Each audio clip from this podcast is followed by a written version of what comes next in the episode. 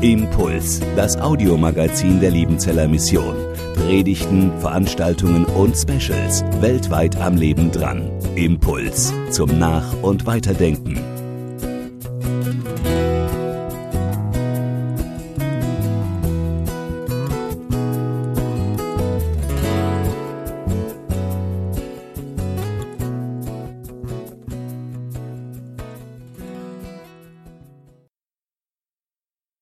Auch von meiner Seite allen einen guten Morgen. Um den Menschen und um sein Denken soll es heute Morgen gehen. An der Tür zu meinem Büro hängt ein Schild, das mir unsere Tochter geschenkt hat. Und auf dem Schild steht der Spruch, Denken ist wie Googeln, nur krasser. Für diejenigen unter uns, denen vielleicht das Wort Google-Hupf mehr sagt als googeln.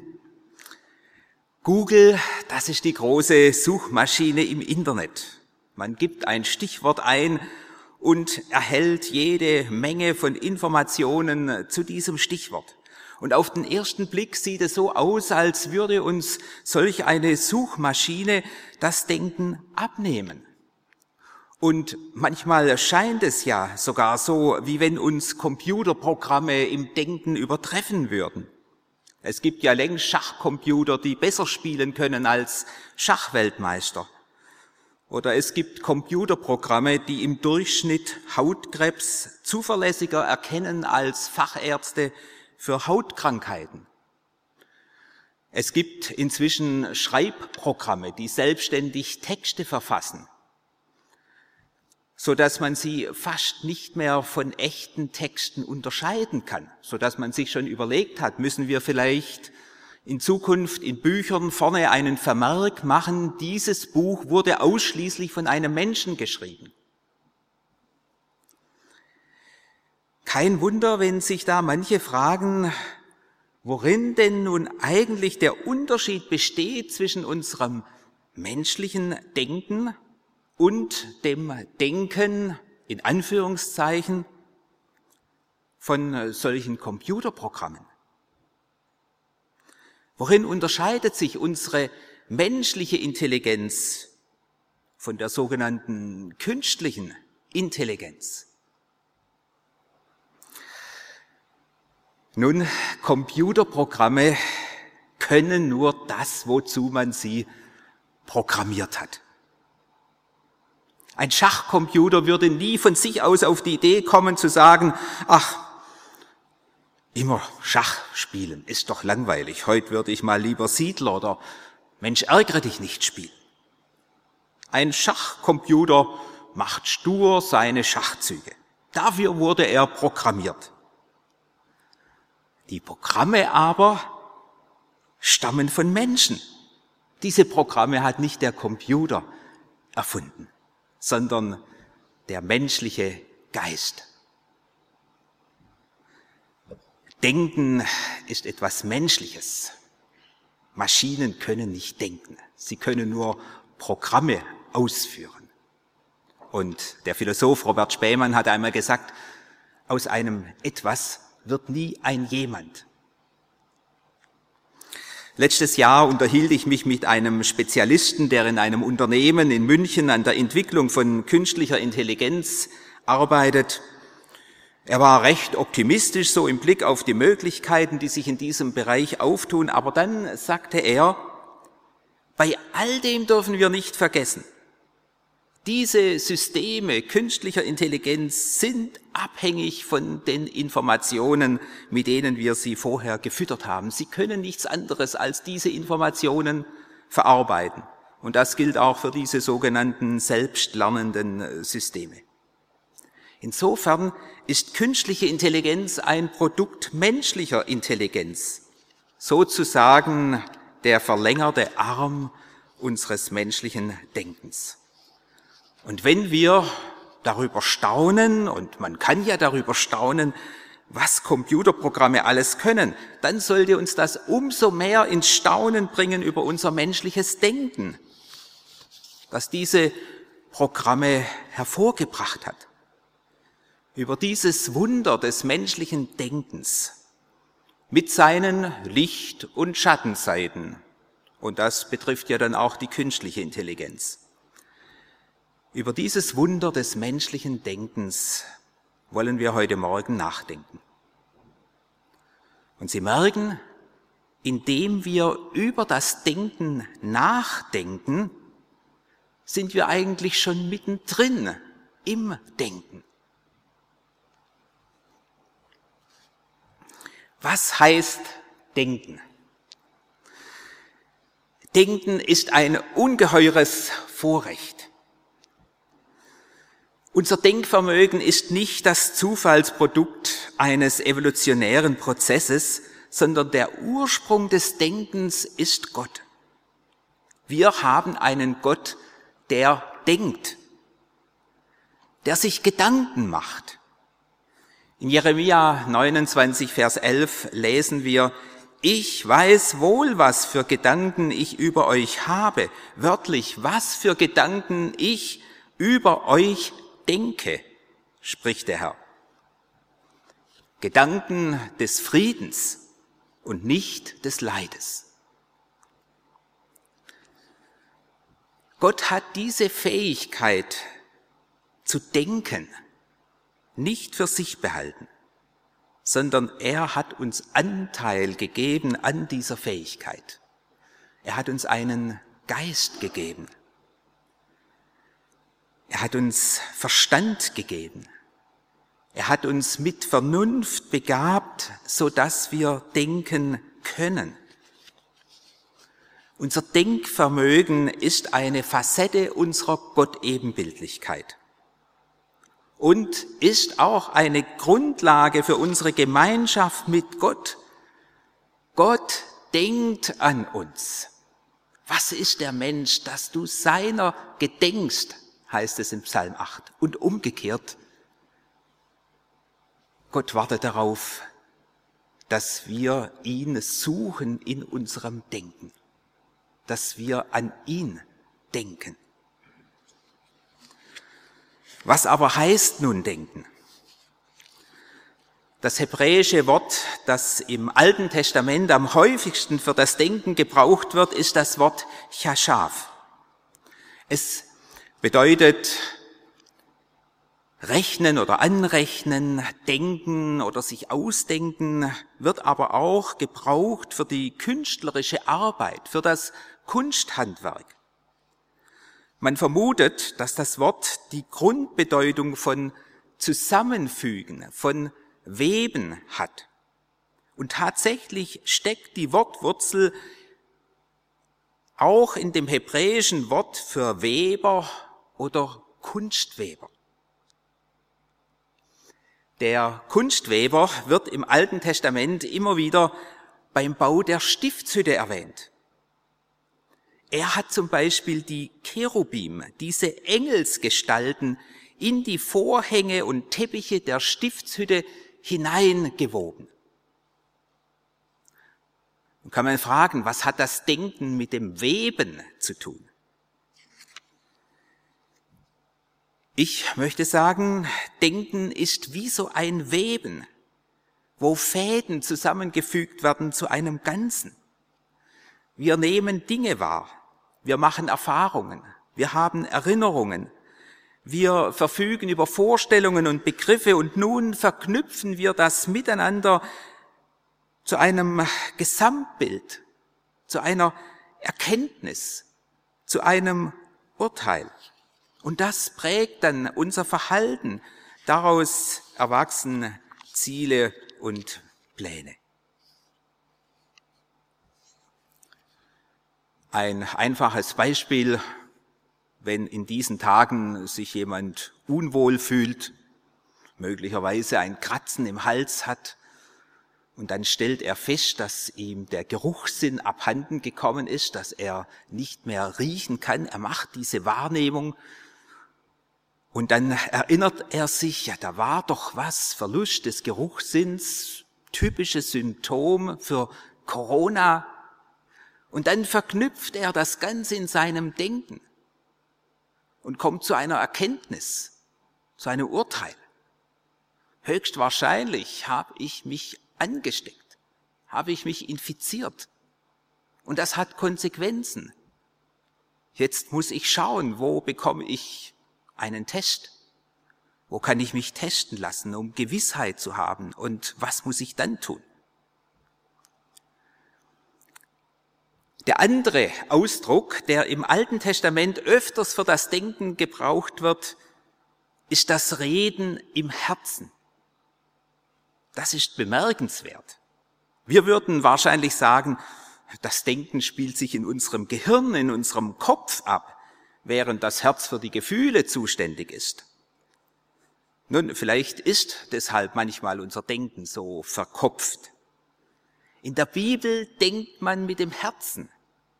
Jesus sagt in Matthäus 15, 19, aus dem Herzen des Menschen kommen die Gedanken, in diesem Fall die bösen Gedanken. Im Griechischen steht hier das Wort Dialogismoi. Da steckt, wie man unschwer erkennen kann, unser Wort Dialog drin. Denken ist ein stummer Dialog, ein stummes Sprechen des Herzens. Und das erinnert uns daran, dass Denken ohne Sprache gar nicht möglich ist. Ja mehr noch, dass unser Denken durch Sprache geprägt wird. Die ganze Diskussion in unserer Gesellschaft um eine geschlechtergerechte und politisch korrekte Sprache hat ja diesen Hintergrund, dass Sprache unser Denken beeinflusst. Verändert sich unsere Sprache, verändert sich auch unser Denken. Unser Denken aber prägt unser Leben und damit kommen wir zu einem dritten Punkt, wie Denkmuster unser Leben prägen. Denken ist mehr als nur eine Gedankenspielerei. Gedanken beeinflussen unser Verhalten. Das zeigt sich gerade jetzt in der Corona-Krise. Wer denkt, dieser Virus dieses Virus sei eine ernste Gefahr, der wird sich anders verhalten als jemand, der denkt, das alles sei nur Panikmache. Gedanken können Macht über uns gewinnen. Ständig wiederkehrende Gedanken können zu Denkmustern werden, die ein ganzes Leben prägen können. Paulus zitiert im ersten Korintherbrief in Kapitel 15, Vers 32 ein solches Denkmuster, das schon im Alten Testament erwähnt wird. Lasst uns essen und trinken, denn morgen sind wir tot. Paulus sagt, wenn es keine Auferstehung der Toten gibt, keine Hoffnung auf ein ewiges Leben, dann haben diejenigen Recht, die nach diesem Denkmuster leben. Vor einigen Jahren hätte man vielleicht dieses Denkmuster mit der Abkürzung YOLO oder Englisch YOLO beschrieben. YOLO war vor knapp zehn Jahren das Jugendwort des Jahres und bedeutet You only live once. Das heißt, du lebst nur einmal. Mit anderen Worten, du hast nur die Chance dieses einen Lebens. Und deshalb tu dir keinen Zwang an. Mach das, was du machen willst, was du schon immer machen wolltest. Auch wenn es total verrückt ist. Auch wenn es vielleicht riskant ist. Auch wenn es gegen alle Regeln ist. Du lebst nur einmal. Du hast nur dieses eine Leben. Die Kehrseite ist FOMO.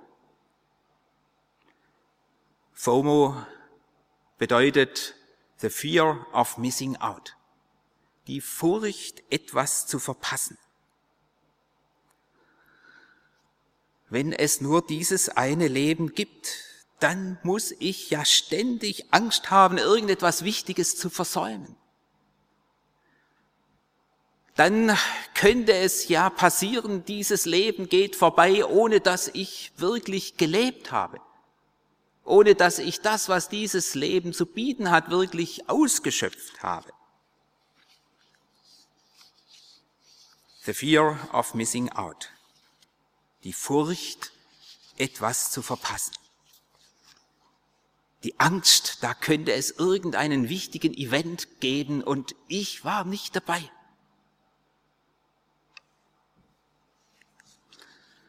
Es gibt noch andere Denkmuster, die ein Leben prägen können. Das schaffe ich nie. Oder andere können das besser als ich. Oder wenn ich es nicht selber mache, dann wird's doch nicht richtig erledigt. Oder warum gegen die Sünde kämpfen, wenn ich doch immer wieder am selben Punkt versage?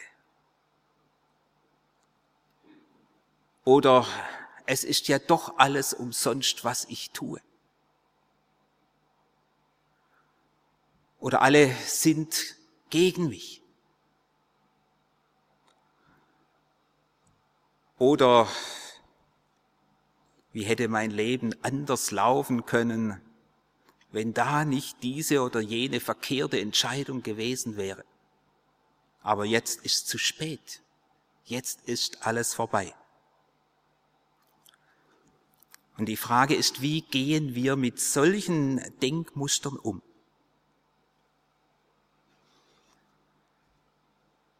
Solche Denkmuster, die kann man nur überwinden, indem wir sie durch andere, durch neue Denkmuster ersetzen. Paulus schreibt im Römerbrief in Kapitel 12, Vers 2, Lasst euch verändern durch Erneuerung eures Sinnes. Stattdessen könnten wir auch übersetzen, lasst euch verändern durch Erneuerung eures Denkvermögens. Es geht hier nicht nur um einen Gedankenstopp. Gedankenstopp würde ja einfach bedeuten, dass wir aufhören zu denken. Es geht hier auch nicht nur darum, dass wir negative Gedanken durch positive Gedanken ersetzen, so nach dem Motto, das schaffe ich nie, doch, du schaffst das. Wo wir uns dann sozusagen selber auf die Schulter klopfen. Nein, es geht darum, dass wir uns einlassen auf die Gedanken Gottes, auf sein Wort. Ich habe vorhin diese Stelle zitiert aus Jeremia 29. Da war ein Teil der Bevölkerung Jerusalems von Nebukadnezar nach Babylon verschleppt worden. Und diese Leute dort, sie waren gefangen in einem Schwarz-Weiß-Denken. Sie konnten nur zwei Möglichkeiten denken. Entweder Gott ist uns gnädig und dann führt er uns morgen wieder zurück nach Jerusalem. Oder er tut's nicht und dann ist das für uns das Zeichen, dass wir bei ihm abgeschrieben sind. Und da eröffnet ihnen Jeremia eine neue Denkmöglichkeit, nämlich, dass Gott sagt, ich weiß wohl, was für Gedanken ich über euch habe.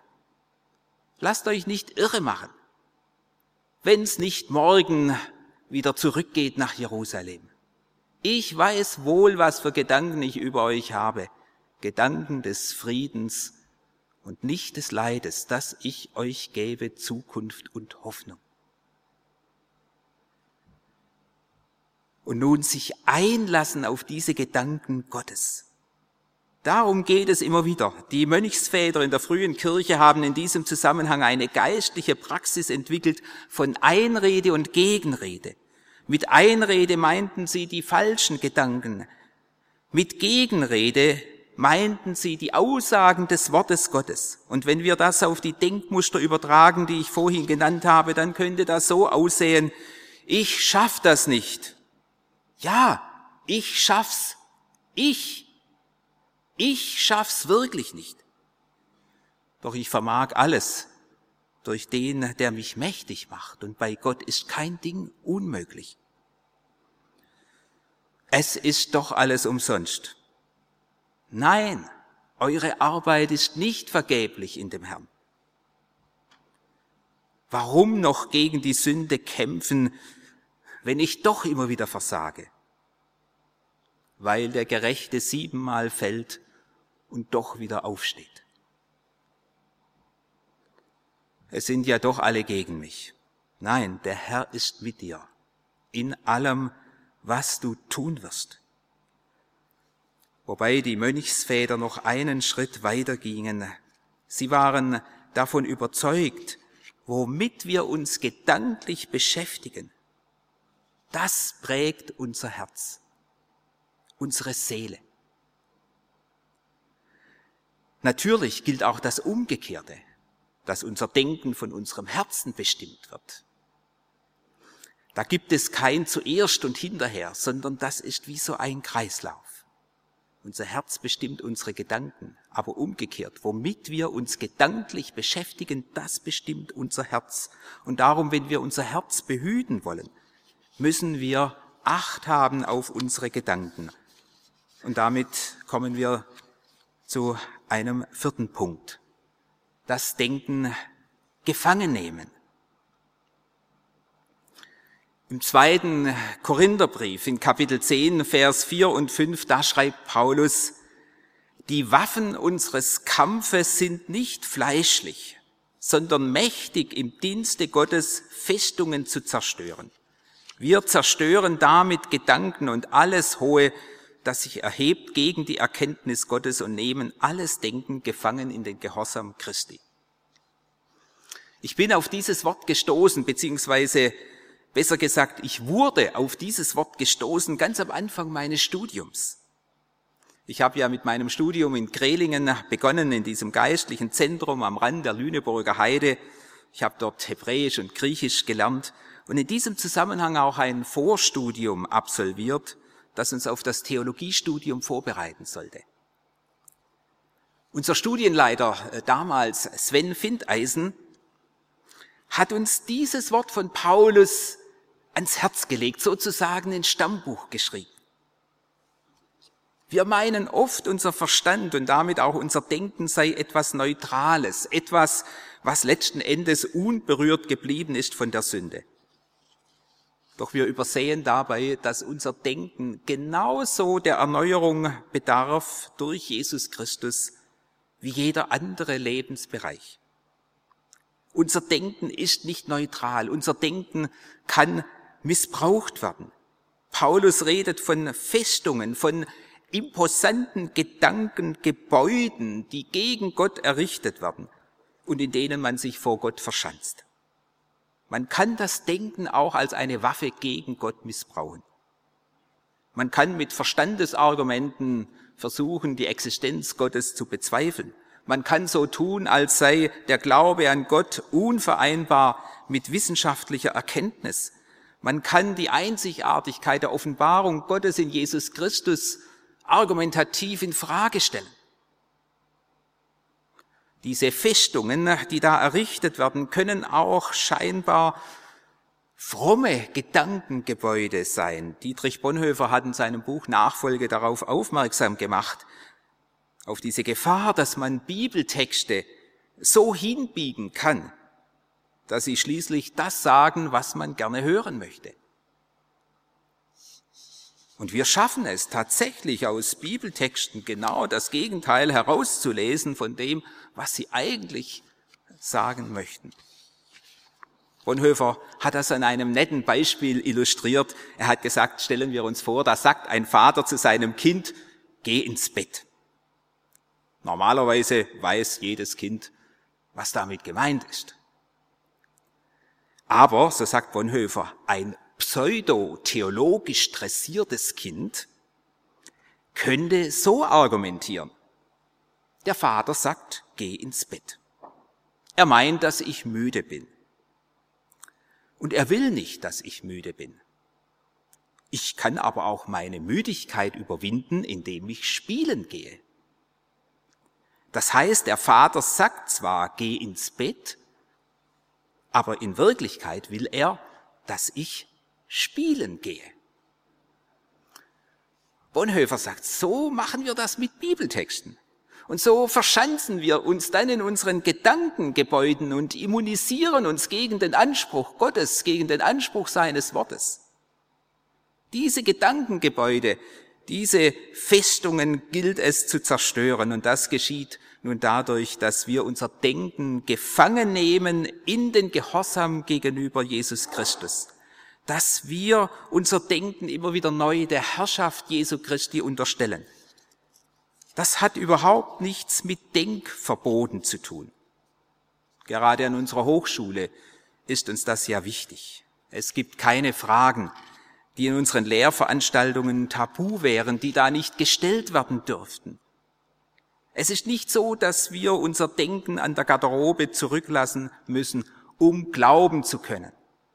Glaube und Denken sind keine Gegensätze. Der Glaube beginnt mit dem Denken mit dem Nachdenken über das Wort Gottes, über die Botschaft des Evangeliums. Und der Glaube gibt zu denken. Es geht nicht um Denkverbote, sondern darum, dass wir uns in unserem Denken immer wieder korrigieren lassen, erneuern lassen. Und das geschieht dort, wo wir uns einlassen auf die Botschaft von Jesus Christus, auf die Botschaft von Kreuz und Auferstehung. Sie ist eine Zumutung an unser Denken. Zugegebenermaßen, ja. Sie stellt unser Denken auf den Kopf. Aber sie erschließt uns auch eine neue Wirklichkeit. Sie eröffnet uns neue Denkhorizonte und insofern bedeutet das Gefangennehmen des Denkens eigentlich eine Befreiung unseres Denkens. Da meinen wir, wir müssten unser Menschsein hinter uns lassen, wir müssten über uns hinauswachsen, um Gott nahe zu sein. Und was tut Gott? Er lässt seine göttliche Herrlichkeit zurück und wird Mensch in seinem Sohn Jesus Christus, um uns nahe zu sein. Wir warten auf sichtbare Machtdemonstrationen Gottes, Und Gott demonstriert stattdessen die Macht seiner Liebe am Kreuz und ist dort in aller scheinbaren Schwachheit, so sagt es Paulus in 1. Korinther 1, Vers 25, stärker als die Menschen sind. Wir sehen im Tod das Ende. Und Gott macht daraus einen Anfang, so wie es Dietrich Bonhoeffer unmittelbar vor seiner Hinrichtung ausdrückte, dies ist das Ende für mich, der Beginn des Lebens. Wir setzen auf unsere Leistung und denken, damit könnten wir bei Gott punkten. Und Gott verweist uns auf Jesus und sagt, er ist deine Leistung. Und diese Leistung, sie kannst du nicht noch irgendwie ergänzen durch dein eigenes Tun. Er ist deine Leistung. Seine Gnade genügt zum Leben und zum Sterben. Wir kommen zum letzten Punkt noch ganz kurz. Anbetung Gottes als Antwort auf die Grenzen unseres Denkens. Wenn wir über Gott nachdenken, wenn wir versuchen, seine Gedanken zu verstehen, dann werden wir immer wieder die Erfahrung machen, dass wir mit unserem Denken an Grenzen stoßen. Im Psalm 139 schreibt David, wie schwer sind für mich, Gott, deine Gedanken. Und das muss uns überhaupt nicht verwundern. Denn in Jesaja 55 sagt Gott, meine Gedanken sind nicht eure Gedanken und eure Wege sind nicht meine Wege, spricht der Herr, sondern so viel der Himmel höher ist als die Erde, so sind auch meine Wege höher als eure Wege und meine Gedanken als eure Gedanken. Wir können immer nur versuchen, die Gedanken Gottes nachzudenken. Aber wir werden dabei auch an Grenzen kommen.